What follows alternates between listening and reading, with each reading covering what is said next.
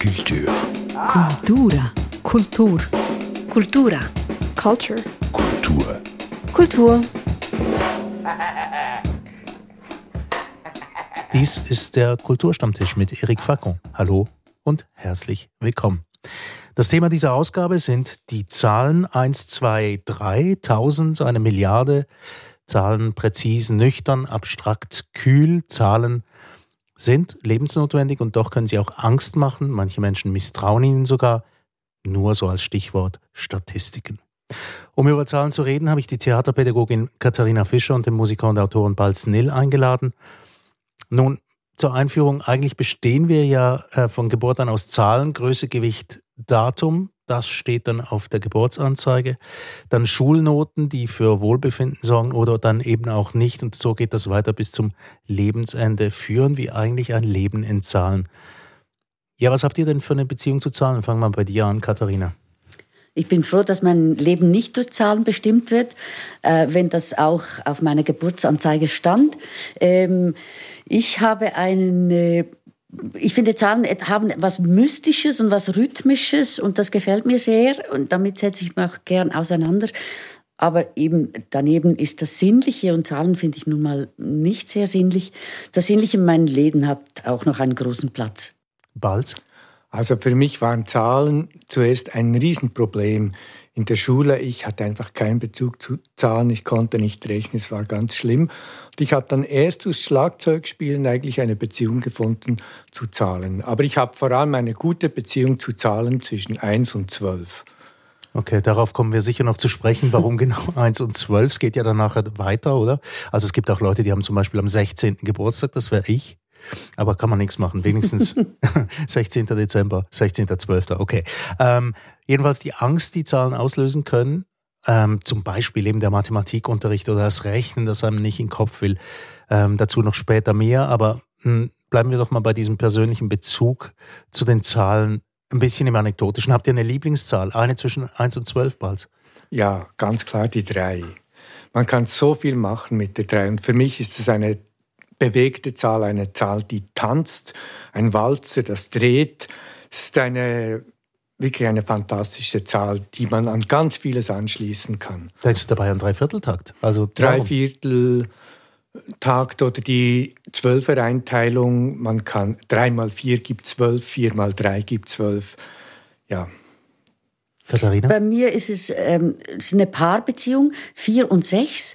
Ähm, die beiden zusammen Eben aber nur in der Kombination, also 46 oder 64, finde ich einfach zwei Zahlen, die in ihrem Eigenleben äh, was für mich sehr Schönes haben. Finde ja, jede Zahl hat ein Eigenleben eigentlich, äh, einen Eigenwert, der nur in Verbindung mit irgendwas anderem funktioniert, aber die Zahl an und für sich ähm, hat, ein, hat ein, eigen, ein eigenes Dasein. Interessant das macht es so kompliziert. Ein, interessant finde ich daran, dass niemand auf die Idee kommen würde, vermutlich zu fragen, was denn der Lieblingsbuchstaben ist, weil das wahrscheinlich gar nicht so beladen ist. Oder täusche ich mich da? Das hätte ich jetzt nicht, einen Lieblingsbuchstaben tatsächlich. Nein, ich habe auch keinen. Ja, vielleicht das O. Doch, O, O finde ich einen schönen Buchstaben. Das ist ein schöner Buchstabe. Das ist Null übrigens. Ja, ja, eben wegen, wegen der Null und das Staunen, das O und äh, ja. Also ich meine, die sind auch ganz nah nebeneinander auf der Tastatur, abgesehen davon. Und sie unterscheiden sich noch ein ganz kleines bisschen. Habt ihr denn auch eine Glückszahl, wenn wir bei diesen äh, symbolisch aufgeladenen äh, Geschichten hinter den Zahlen ähm, zu sprechen kommen wollen? Ich verbinde Zahlen nicht mit Glück. Deshalb habe ich, nein, ich habe keine Glückszahl. Ich finde Zahlen, weil sie so unendlich sind, auch, da kommen wir vielleicht noch drauf, auch etwas unheimlich manchmal. Und eine Glück, Glück und Zahl hat für mich wenig miteinander zu tun. Mhm. Also du hast keine Ahnung, wenn du einen Lottozettel ausfüllen würdest, da gibt es ja Leute, die setzen auf ihre eigenen Glückszahlen und Spielen die immer wieder? Ja, ich habe keine leider. Deshalb mhm. gewinne ich nie. Also ich spiele auch nie Lotto. Das ist vielleicht auch ein Grund. Was? Ich habe mal eine Reihe auswendig gelernt. 3, 5, 8, 13, 39, 40. Habe ich irgendwie in der Zeitung gelesen, dass englische Hexen mit dieser Zahlenreihe Reihe, ich weiß nicht was, machen. Und dann habe ich das blöderweise auswendig gelernt, dachte, da könnte ich mal Lotto spielen damit. Ich habe dann praktisch nie Lotto gespielt damit, aber ich schaue auch nie, welche Zahlen gezogen werden. Es wäre schrecklich. Aber können wir wenn es diese, diese Kombination wäre, wäre es wirklich ein schwerer schwere Sinnskrise.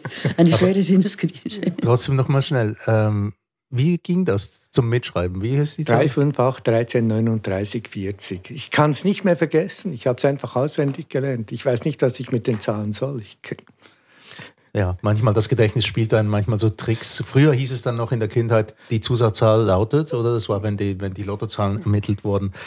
Ja, eben. Ähm, wir haben es schon davon gehabt, ideale Formen auch von, von, von Zahlen, das gibt es natürlich auch, oder? Das Null als oder, oder die Acht Seht ihr da auch noch ein paar perfekte Formen schon rein? Die Darstellung. Die, die Null ist total langweilig eigentlich bald. Die Null ist einfach ein Kreis. Das ist, das ist kein Interesse. Das finde ich jetzt zu, zu harmonisch. Die Null ist mir wahnsinnig viel zu harmonisch. Ich habe ähm, hab keine einzelne Zahl, die ich sehr schön finde, sondern die Neuner-Reihe finde ich einfach den Hammer. Die finde ich so toll. Äh, zumindest bis 90. Nachher hört sie auf, toll zu sein. Aber bis 90 ist sie großartig. Sie ist 0 und 9 zusammen, dann 1 und 8, 2, 7, 3, 6, 4, 5, 5, 4. Es ist toll. Es geht eine Reihe nach oben links und eine Reihe nach unten rechts. Das ist für mich Theater, das ist, das ist äh, Tanz. Da tanzen die Zahlen zusammen. Also doch wieder das gleiche Wort, wie wir schon mal hatten, ähm, bei der Bezeichnung für äh, die Zahl 3, oder? Das mit dem Tanz. Ja, die 3 ist natürlich schon von der Form her auch sehr schön und man kann ohne weiteres, wenn man den Halbkreis füllt, zweimal, dann hat man die 8 gemacht daraus. Oder man kann eine Doppelnull daraus machen. Finde ich eine sehr schöne Form, auch zum Zeichnen gefällt mir die drei. Nun, wir haben es schon gesagt, Zahlen sind von jeher mit besonderen Eigenschaften aufgeladen worden. Man hat das Gefühl, die bedeuten alle etwas mehr als nur ein Instrument, um zu zählen. Ähm, ich fange mal irgendwo an, die 13 als Unglückszahl. Naja, ich bin an einem 13. auf die Welt gekommen. Für mich ist keine Unglückszahl. Oh, Aber es interessiert mich schon, warum sie als Unglückszahl gibt. Und ich glaube schon, die Erklärung, die stimmt, dass sie eben nach der 12 kommt. Die 12, die so eine, eine absolut, auf eine Art eine vollkommene Zahl ist. Und dann kommt diese 13, eine Primzahl, und ja, es ist halt eine andere Welt, die sich da auftut. Das Dutzend ist voll, ja? Das Dutzend, das Dutzend ist voll, ist ja. voll. Und dann kommt da noch was und es geht weiter. Eigentlich ist das Dutzend doch jetzt voll. Und dann kommt diese 13. Und die ist wirklich, die steht ein bisschen quer in der Landschaft, weil ab 14 wird es wieder, ähm, wieder gesellschaftsfähig. Mhm. Ähm, teilbar, wollen wir sagen. Ja. Genau. Damit wir uns auch mitteilen. Nicht, ja. nur, nicht nur, in, äh, in so mystischen äh, Definitionen hängen bleiben. Aber eben, glaubt ihr denn daran? Also das fehlende 13. Stockwerk zum Beispiel in Häusern oder Sitzreihen in, in Flugzeugen zum Beispiel, die ausgelassen werden? Ich bringt mich einfach zum Lachen. Nein, ich glaube nicht dran. Aber ich finde es ziemlich lustig, dass das tatsächlich eingehalten wird und dann auch so gebaut wird und dann auch im Flugzeug freigehalten wird. Das finde ich unsäglich. Ähm, eigentlich sehr witzig, weil ich kann es nicht assoziieren mit Unglück. 13 und Unglück. Ich krieg's nicht zusammen. Mich interessiert es einfach, warum so etwas ja. zu einer Unglückszahl wird. Es gibt ja andere Unglückszahlen. Die vier im Chinesischen zum Beispiel. Und das dort ist die Erklärung, weil sie und sie, beides heißt vier oder tot. Man spricht es gleich aus. Also das gibt dann halt diese Verbindungen. Und ich finde das einfach äh, interessant, was für eine Geschichte steckt dahinter, hinter dem Ruf, den eine Zahl hat. Also eben China ist eines mit diesem vier, oder? Das ist interessant. Eins, zwei, drei, tot, fünf, sechs, sieben. Ja, ist erstaunlich, dass das, dass das dann gleich ausgesprochen wird. Das ist schon sehr erstaunlich. Aber eben, was einen schon zum Denken bringt, ist, dass in anderen Kulturen zum Beispiel überhaupt die 13 nicht als Unglückszahl gilt. Also mhm. der Freitag der 13. Mhm. ist dort nicht, aber Freitag der 17. wäre es dann zum Beispiel. Und das ist in Brasilien offenbar so und in Italien auch. Also schon erstaunlich. Es ist offenbar kulturell einfach sehr verschieden. Ja, ist interessanterweise auch eine Primzahl, aber warum es die 17 ist, das weiß ich, weiß ich nicht. Wäre aber interessant, die Geschichte dahinter zu erfahren. Weiß niemand etwas? Nein, leider ich auch nicht. Vielleicht hat es, das muss an ein Ereignis gebunden sein, wahrscheinlich. Es ist Brasilien und Italien, da kommt ein bisschen die, da kommen die Seefahrer, ähm, kommen mir in den Sinn, ob da am 17. Ob, am 17. ob da ein Schiff in Flammen aufging mit ganz viel Kakaobohnen, ähm, die damals mehr wert waren als Gold und deshalb der ganze Schatz zu, zugrunde ging auf den Grund lief. Du hast eine blühende Fantasie, muss man sagen. ich habe keine Ahnung. ja, nun, also jedenfalls Zahlen werden seit jeher auch interpretiert. Sie dienen nicht nur, um irgendwie Ordnung in die Welt zu bringen. Darüber werden wir sicherlich auch noch reden, über äh, ob jetzt Zahlen tatsächlich auch Ordnung in die Welt bringen. Ähm, aber eben, Zahlen werden häufig auch interpretiert. Und ähm, ein, eine Stelle, ähm, und da gucke ich dich an jetzt ganz speziell, Katharina. Mhm. Ähm, die Bibel scheint da wahnsinnig wichtig gewesen zu sein. Zum Beispiel die, Zahl, die Zahl 7. Die Zahl 7 ist sehr wichtig. Vielleicht für die Zuhörer noch, ich komme aus einem Pfarrhaus, deshalb guckt mich Erik jetzt an. Mhm. Ähm, ich habe die Bibel x-mal schon gehört in meinem Leben. Äh, ja, 7 ist, ähm, 7 ist in der Bibel eine, eine der vollkommenen Zahlen, die äh, für vieles gilt. Ähm, es ist aber auch die 40 zum Beispiel, 40 Tage in der Wüste, 40 Jahre auf der Wanderung, 40 Tage ging Jesus vor, seinem, vor seiner Kreuzigung, jetzt war ja gerade Ostern, äh, zog er sich zurück. Ähm, das ist so, 40 ist oft auch im Sterbeprozess, also wenn jemand gestorben ist und die Angehörigen, dann sagt man, die ersten 40 Tage bergen, äh, also haben eine gewisse Einheit ähm, und dann kommt was Neues. Die zwölf Jünger, zwölf ist auch eine große Zahl, die zwölf Stämme äh, Israels, die heute noch gelten, ähm, aus den zwölf Kindern Jakobs und so weiter. Da Zahlen 7, 12 und 40 ist in der Bibel sehr verbreitet. Das kommt sehr oft vor, ja. Interessant finde ich daran, dass offenbar dieses Motiv auch geblieben ist. Also die 7, die zieht sich ja ähm, quer durch, auch durch ganz viel kulturelle Produkte, kann man sagen. Also in der Bibel waren das jetzt zum Beispiel das Buch mit den sieben Siegeln. Mhm. Ähm, oder die sieben fetten Jahre und die sieben guten Jahre mhm. äh, und, und die sieben schlechten mhm. Jahre, die mhm. darauf folgen. Oder lauter so Geschichten, ähm, die sich dann weiter übersetzen. Also es gibt den siebten Himmel auch zum Beispiel. Mhm. Wusste ich auch nicht, woher der kommt. Das ist aus dem Talmud. Mhm. Äh, sieben Sakramente, sieben Tierpaare auf der Arche Noah. Auch interessant, oder? Ich dachte, es wären viel mehr. Ja, das kommt wahrscheinlich auf die Bibelübersetzung daran. Das kommt wahrscheinlich darauf an. Oder, oder wer, wer zu welchen Tiergattung gezählt wird. Ja, genau. Das könnte so, auch ja. noch sein. Vielleicht muss genau. man das ein bisschen gröber fassen. Ja. Aber jedenfalls, äh, Gott ruhte am siebten Tag, das wissen wir. Es gibt ja den Sonntag, den gibt es ja hier auch noch. Mhm. Ähm, die Erde wurde in sieben Tagen geschaffen. Und in, in der Zwischenzeit übersetzt sich das alles in so Sachen wie ähm, die glorreichen Sieben, die sieben Samurai-Filme. Ähm, über sieben Brücken soll man gehen, Schneewittchen und die sieben Zwerge, der Wolf und die sieben Geißlein, das Fähnlein der sieben Aufrechten, etwas aus der Schweiz mal mhm. zur Abwechslung. Mhm. Also offenbar ist diese Symbolik, wenigstens ohne dass man genau weiß, was sie eigentlich heißt, ist das trotzdem die Zahl, das ist an der Zahl hängen geblieben. Offenbar ist, da, ist das eine gute Zahl für Gruppen, für Zwerge und für die Aufrechten. Ich glaube schon, dass das auch zurückgeht auf die Geschichte, wie die, der Beginn der Welt erzählt wird, zumindest im, biblisch, äh, im christlichen kulturellen Kreisraum ist es halt die Entstehung der Welt in sieben Tagen. Das ist ja, finde ich zumindest sinnbildlich zu verstehen. Ich glaube nicht, dass die Welt in sieben Tagen erschaffen wurde, aber sie, es wird so erzählt. Und diese sieben Tage haben wir in unserem Wochentakt ja vereinheitlicht mhm. als dann ist äh, die Woche voll und dann beginnt die neue Woche. Und deshalb ist vielleicht auch in der Literatur ähm, oder in, in Titel für Filmen und so, ist das, das die sieben vielleicht auch ähm, das Volle oder das deckt alles ab. Es, ist, es deckt alle verschiedenen Möglichkeiten, die wir haben, ab. Dann beginnt wieder was Neues. Das ist ja, meine Vermutung. Wie mit der Tonleiter. Du hast sieben ja. unterschiedliche Töne und dann kommt die Oktave mhm. als achter Ton. Also es scheint irgendwo ähm, in der Realität auch eine Verankerung zu geben dafür. Zumindest also, bei uns. Es ist ja, ja in anderen uns, ja. Musikkreisen ist es dann, ja. hat es viel mehr. Aber wir haben Oder weniger. Fünf Tonreihe zum Beispiel. Wo ist das so?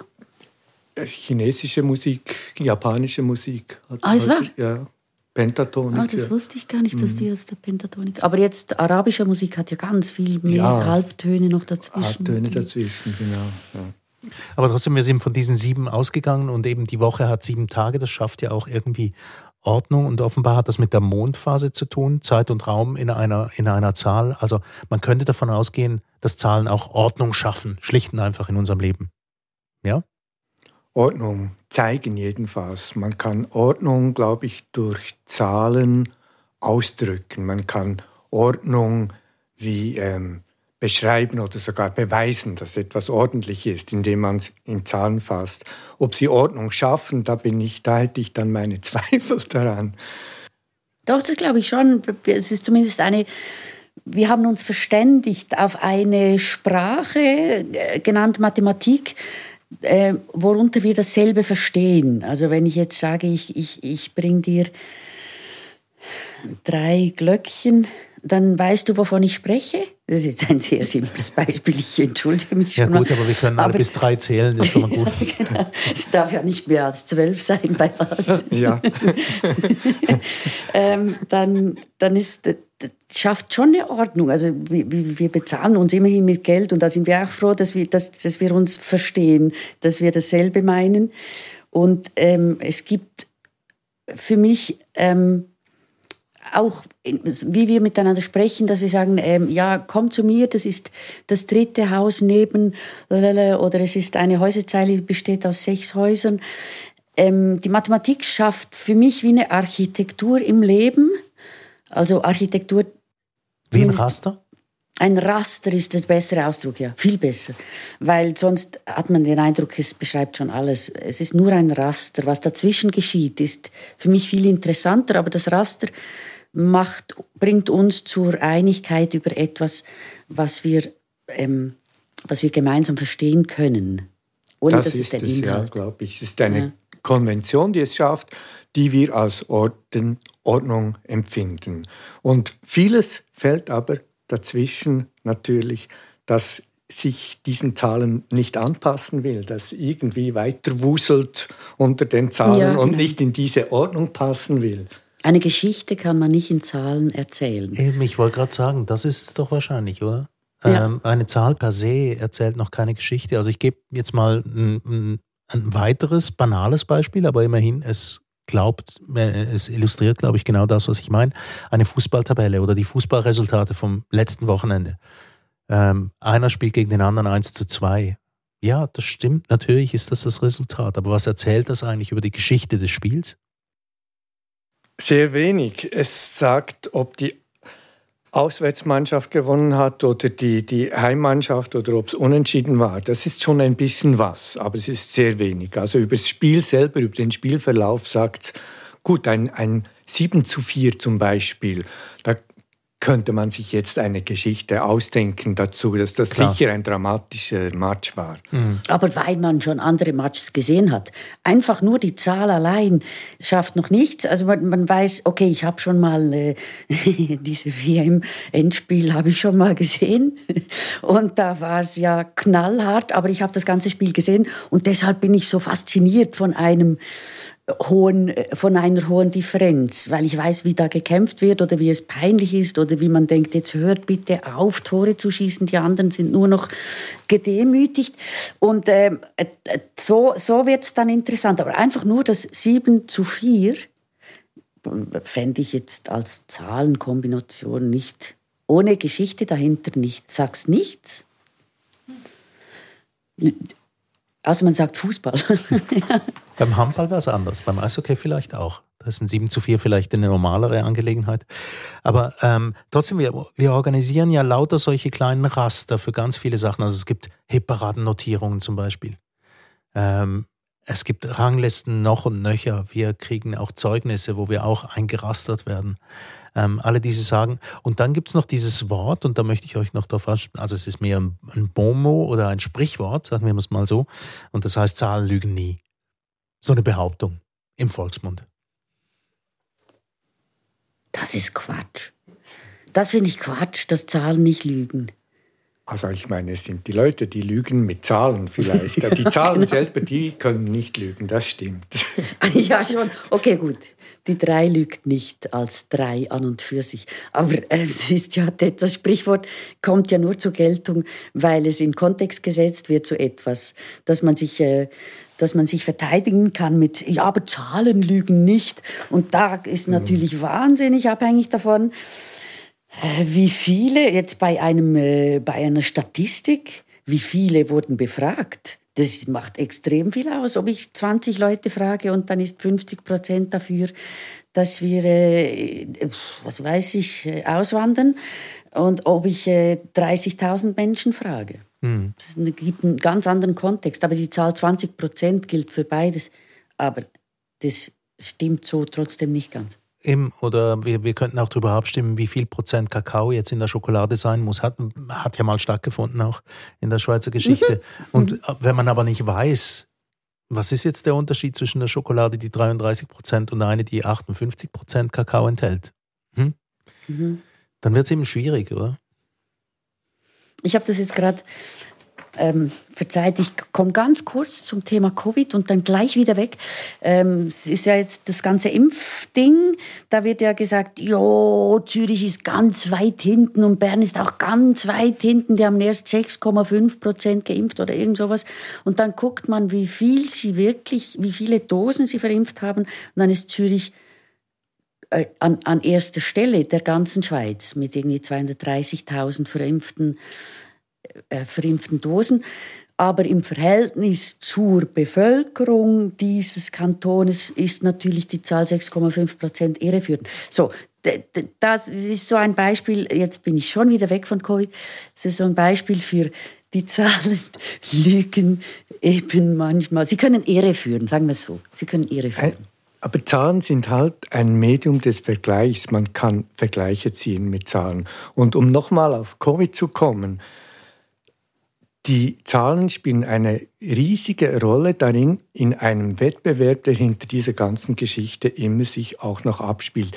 Wer ist vorn, wer ist hinten, welches System bewährt sich, welches System bewährt sich nicht. Also eigentlich läuft immer auch ein Wettbewerb, der wird nicht als Wettbewerb benannt, aber die Zahlen die dienen diesem Wettbewerb und die schaffen in diesem Wettbewerb eine unglaubliche Nervosität, mhm. dass man sich dann immer wieder den neuesten Zahlen anpassen muss. Mhm. Also eine, eine Rangliste quasi derer, die, die am besten arbeiten angesichts dieser Krise. So müsste man das sagen. Also der, das ist der Wettbewerb. Ja, ja, und das ist aber auf vielen Gebieten so. Es ist jetzt nur ein Beispiel.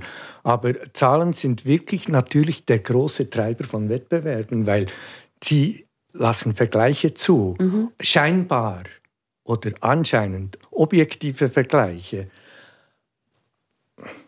Aber eben, ob sie was das sind, ist Ob sie das sind, ist die, die, andere Frage, oder? Was, was ist dahinter? Was ist für eine Geschichte dahinter? Was ignoriert man, um diesen Vergleich überhaupt anstellen zu können? Und so weiter. Mhm. Also das heißt, man braucht eigentlich bei Zahlen auch immer einen Bezug. Man muss einen Kontext mhm. kennen, um zu mhm. wissen, was das genau eigentlich heißt. Während eine bloße Zahl, wenn wir jetzt von 1 bis 12 zählen zum Beispiel, in deinem äh, persönlichen Zahlensystem, da wissen wir alle, was das heißt. Aber sobald man anfängt, damit etwas ausdrücken zu wollen, dann muss man den Kontext kennen und den Bezug. Immer, Zahlen brauchen immer einen Bezug, damit sie Sinn machen. Ähm, Zahlen, deshalb habe hab ich am Anfang gesagt, eine Zahl hat ein Eigenleben, so, das kann für sich stehen, aber, aber es hat für uns keine Bedeutung, dieses Eigenleben, wenn es nicht gefüllt wird mit einem Bezug zu etwas. Erst dann ist, erst dann macht die Zahl an und für sich Sinn, sonst sind es einfach abgemachte Schriftzeichen. Mhm. Und diesen Bezug zu finden, ich glaube, das ist wirklich etwas, das jeder Mensch für sich irgendwie schaffen muss. Also ich kann es einfach jetzt, um es biografisch zu sagen, ich hatte erst einen Bezug zu Zahlen, als ich sie musikalisch irgendwie anwenden konnte. Also Rhythmen, die bestehen eben aus Zahlenverhältnissen und für mich sind absolut entscheidend die zwei, die drei und die vier und alle Kombinationen, die sich daraus ergeben, ergeben rhythmische Muster, die mir etwas sagen, mit denen ich arbeiten kann, die, die, ja, die, ich hören kann, die ich umsetzen kann. Es ist nur die zwei, die drei und die vier. Jetzt ähm, möchte ich mal schnell noch von den Statistiken ein bisschen weg und auch von dieser Covid-Geschichte. Die ist zwar interessant genug und sie kann auch Angst auslösen. Statistiken können immer Angst auslösen, weil man ja wissen muss, wie man die zu interpretieren hat. Aber gibt es noch andere Gebiete, wo euch ähm, Zahlen Angst machen? Ja, Angst machen. Es gibt einfach Gebiete, wo ich denke, ähm, das geht in so große Zahlen, dass ich einfach wirklich keinen Bezug mehr dazu finde. Und das ist zum Beispiel die Milliarde. Mhm. Ich glaube, vor 20 Jahren, noch vor 20 Jahren, wurde dieser Begriff viel weniger verwendet als heute. Heute bist du nichts mehr als Millionär, du bist Milliardär. Mhm. Das ist eine Inflation. Ja, Inflation, ja, im wahrsten Sinn des Wortes natürlich, ja. ja. ja. Aber eben, also ich habe zum Beispiel immer Kopfweh gekriegt als Kind, wenn ich mir versuchen wollte vorzustellen, ähm, ja, wie groß ist denn jetzt das Weltall? Das ist unendlich. Ja, da wird mir Sturm. Da kriege ich nicht Angst, sondern wirklich, ich verliere mich darin in, im Sinne von, ich versuche gar nicht erst zu denken, was das sein könnte, weil das einfach nur noch abstrakte Zahlen sind. Lustigerweise ist das Universum ganz und gar nicht abstrakt, aber, ähm, aber wenn dann aufgezählt wird, wenn dann die Zahlen eben, bei mir beginnt es eigentlich so ab der fünften Million oder so, finde ich langsam nicht mehr greifbar. Mhm. Ähm, und dann wird's, äh, kippt es bei mir in ein Unendlichkeitsding rein, das mich sehr verwirrt. Oder das mich einfach, ich lasse da die Finger davon. Ähm, Zahlen machen mir Angst, wenn sie gegen Null tendieren.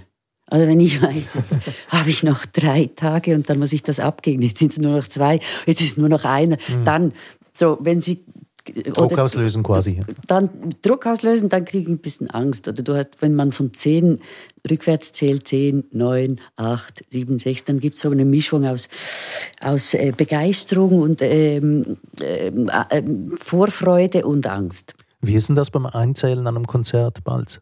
One, das erste two. Mal, ja, genau. You know what to do. Aber der erste Moment, ist das auch ein, ein Moment der Angst, quasi dieses? Nein, nein, überhaupt nicht. Für mich absolut Moment der, der Vorfreude. Und, ähm, also es ist eine Kunst, gut einzuzählen. Und es gibt Leute, die können wirklich die Band einfach wirklich in, in eine Aufmerksamkeit versetzen mit dem Einzählen, dass du das Stück schon fast hörst, während dem eingezählt wird. Aber schlecht einzählen ist etwas vom Schrecklichsten, was es gibt. Mhm. Da wäre ich besonders begabt, würde ich jetzt mal behaupten. ähm, ich möchte noch mal auf diese Unendlichkeitsgeschichte mhm. im Weltall zurückkommen. Interessant ist ja, ähm, benennen wir es mal, Mars ist zum Beispiel 56 Millionen, ähm, 56 Millionen Kilometer weit weg von der Erde. Keine ich weiß, jetzt nicht, ich weiß jetzt nicht, was besser ist oder greifbar, die 56 Millionen Kilometer oder das Unendliche des Alls. Das ist nicht 56 Millionen Kilometer. In, in, in Dimensionen des Alls ist das einfach überhaupt nichts. Es ist für mich aber auch ein Nichts. Also nichts, ich kann mir nichts darunter vorstellen. Nichts ist sowieso, nichts ist auch beängstigend übrigens.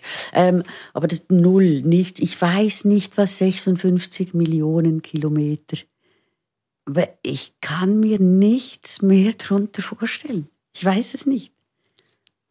Unter 56 Millionen Lichtjahren kann ich mir gar nichts vorstellen. Aber 56 Millionen Kilometer finde ich noch einigermaßen in, vorstellbar. Ich weiß immerhin, was ein Kilometer ist. Ich weiß ungefähr, was eine Million ist, das mal 56. Also ist irgendwo noch einigermaßen in, in, in, in meinem Fassungsvermögen drin. Mhm. Aber also mit den Lichtjahren, da bekomme ich dann Mühe. Und es ist ja interessant, dass man dann einen Ausdruck finden muss, wo man in ganz anderen Dimensionen denkt. Lichtjahr, also man muss sich quasi ins Licht versetzen, in die Geschwindigkeit des Lichts, um überhaupt einen solchen Begriff auf irgendeine Art zu begreifen und die Lichtgeschwindigkeit sich vorstellen, das kann kein Mensch.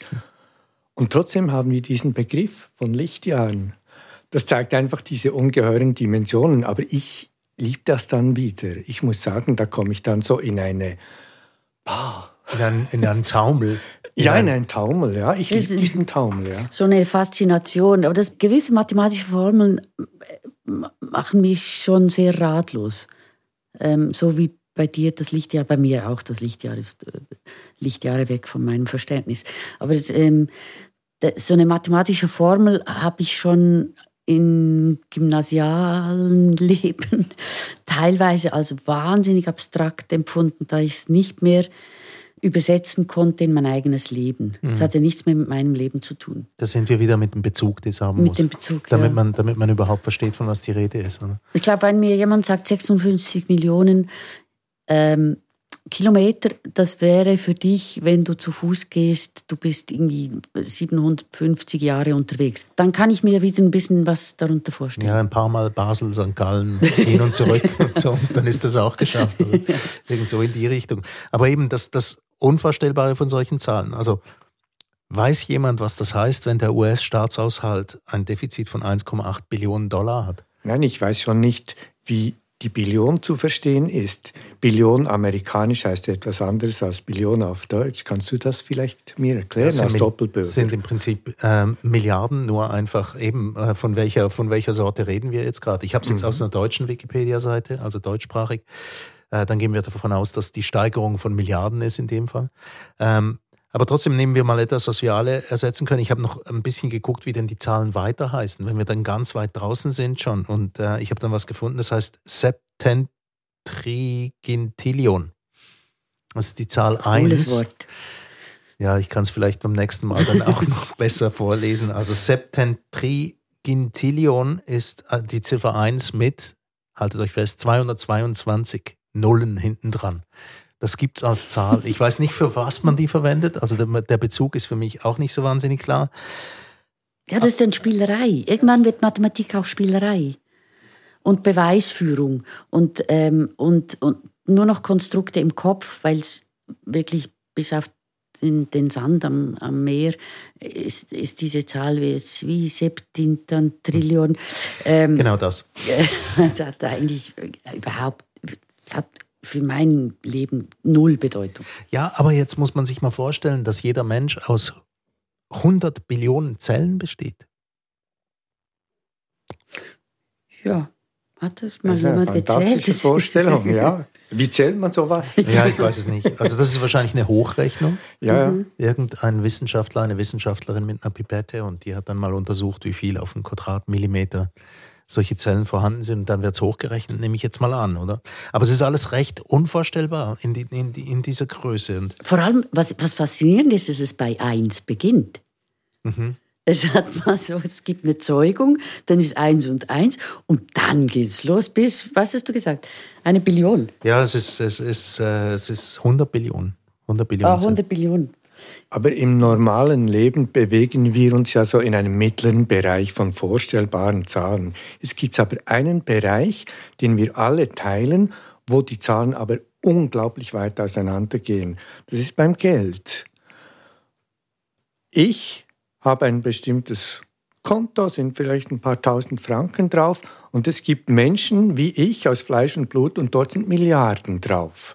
Also bewegen wir uns in komplett unterschiedlichen Dimensionen, aber wir sind beide menschliche Wesen und müssen mit diesen Zahlen irgendwie umgehen. Ich weiß, dass eine Milliarde, wenn du ein Paket machst aus einer Million, gibt es ein Paket von einem Meter, dann ist eine Milliarde ein Kilometer. Da habe ich eine einigermaßen Vorstellung, wo da die Unterschiede liegen. Mhm. Und das finde ich wirklich verrückt. Also das heißt, man kriegt wiederum eine, eine, eine Übersetzung quasi in ein, in ein anderes Bild, oder? Ja, das, wir können schon gar nicht mehr uns als Teil der gleichen Welt begreifen, wenn wir das nicht irgendwie in ein Bild übersetzen. Ich könnte einem Milliardär auf der Straße begegnen, wir sind in der gleichen Welt, aber in Bezug aufs Geld sind wir in komplett unterschiedlichen Welten und Dimensionen unterwegs. Also das, du hast vorhin gesagt, welche Zahlen machen uns Angst. Ähm, das sind jetzt Vergleiche, die ärgern mich dann. Dann werde ich wirklich, wenn jemand so viel Geld hat, dann finde ich, ich finde es nur noch frech. Äh, da bin ich vielleicht ein bisschen altbacken, aber ich finde, so eine Zahl auf dem Konto zu haben, das ist doch, das, kann gar nicht sein, ohne dass andere darunter leiden. Und deshalb, ja. Gut. Jeff Bezos, der Begründer von Amazon, wird geschätzt auf 200 Milliarden Dollar. Und ungefähr 40 Milliarden in einem Jahr hat er vorerst gemacht, glaube ich. Also eben, das ist unvorstellbar. Aber es ist ein Mensch aus Fleisch und Blut, mit dem ich hier in diesem Raum sitzen könnte. Könnte. Ich habe ihn noch nicht kennengelernt, jedenfalls. Ich würde dann ein bisschen anbetteln versuchen, oder ob er nicht noch irgendwie vielleicht eine übrige Milliarde hätte, die er gerade nicht braucht. Ähm, ich möchte noch auf eine Zahl zu sprechen kommen, die wir ein bisschen weggelassen haben jetzt zum Schluss, und zwar ist das Pi. Wie viele Stellen vom Pi könnt ihr noch auswendig aus der Schulzeit? 3,14? 1,4 irgendwas. 1,4, 1,5, 1,4 zwei, fünf, eins, ich weiß nicht mehr. es gibt ja Wettbewerbe im Pi aufzählen. Und da, ich glaube, das, das schaffen die Spitzenleute bis zu sechs Stunden oder sogar acht Stunden einfach diese, die, diese Reihe aufsagen. Und die hat keine Perioden, muss man wissen. Also das, mhm. da wiederholt sich nichts. nichts. Kein ich habe mal ein Buch oder? gelesen von einem, der erklärt sich selber zum Autisten. Der, also der ist diagnostiziert als Autist und der, der kann das. Aber der schreibt, er sei überhaupt nicht der Beste auf diesem Gebiet. Es gibt Leute, die funktionieren sogenannt normal, die können noch mehr von diesen, es gibt von diesen Stellen aufzählen. Es gibt diesen Wettbewerb. Sechs, sechs Stunden ich weiß nicht, ich weiß nicht, es sind Stunden, es sind auf jeden Fall Stunden. Vielleicht übertreibe ich ein bisschen, aber auch wenn es nur vier Stunden sind, ist es unglaublich. Es hat was Faszinierendes auf der anderen Seite, was ein bisschen Langweiliges auch, einfach Zahlen aufzählen. Möglicherweise, aber ähm, man soll ja andere Leute nicht äh, man soll sich nicht über andere Leute ihre ja, Hobbys lustig machen. Das stimmt allem. allerdings. Nun, jedenfalls ganz zum Schluss möchte ich euch noch verraten, dass es tatsächlich, also es gibt eine Lösung, eine Zahlenlösung für das Rätsel des Lebens. Mhm. Ähm, und zwar gibt es dieses wunderbare Buch ähm, aus dem Jahr 1979 von Douglas Adams, der geschrieben hat, The Hitchhiker's Guide to the Galaxy, per Anhalter durch die Galaxie, wird jedem wieder empfohlen. Und dort wird ein Computer, ein Supercomputer ähm, gefragt, ja eben, ähm, wie man denn die Frage nach dem Leben, dem Universum und dem ganzen Rest, also auf Englisch Life, the Universe and Everything, wie sich die beantworten lässt und nach ein paar äh, Millionen Jahren Rechenzeit spuckt der Computer die Antwort heraus und die ist 42. Wir yes. merken uns diese Zahl. Das war der Kulturstammtisch zum Thema Zahlen. Zu Gast heute Katharina Fischer, Theaterpädagogin und Lehrerin Balznil Musiker und Autor. Mein Name ist Erik Fackung.